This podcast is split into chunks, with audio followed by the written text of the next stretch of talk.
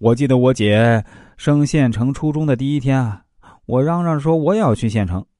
姐姐刚要上车走，突然就抹着眼泪说不去了，让弟弟去。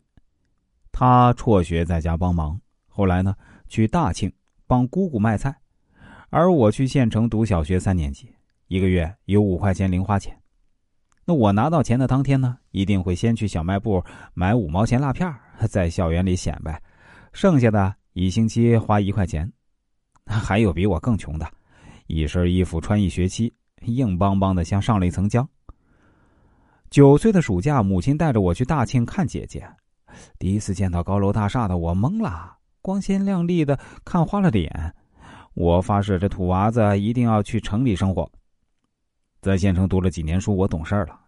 初一放暑假回家，心疼父母太辛苦，我不想再读书，要回家帮他们。那班主任打电话到我家，让我回学校。父亲啊，也揍了我。我就是不回去，我在家干了一年农活，父母担心我没前途，让我去满洲里投奔小姨。我问这满洲里在哪儿，他们说也不知道。我问是城市不？他们说是，我就说行，那我去。大概十二岁啊，二零零五年那第一次坐绿皮火车还倍儿好。父亲说在满洲里啊能见到俄罗斯人，哎，我特别激动，那几个小时都不眨一下眼睛。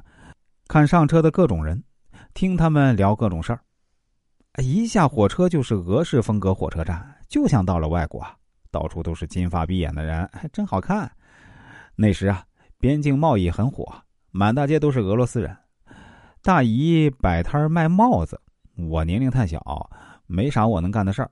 我开始去小饭店端盘子，后来给别人跑货。摊儿远，老板一夸我，我能笑一天，越夸我跑得越快。来回跑啊，这脚都肿了。几个月之后，母亲打电话问我还想不想回农村，我哭天抹泪的说：“我只想待在城里，不想回去。”两个月后，我又去哈尔滨投奔做牌匾的叔叔当学徒。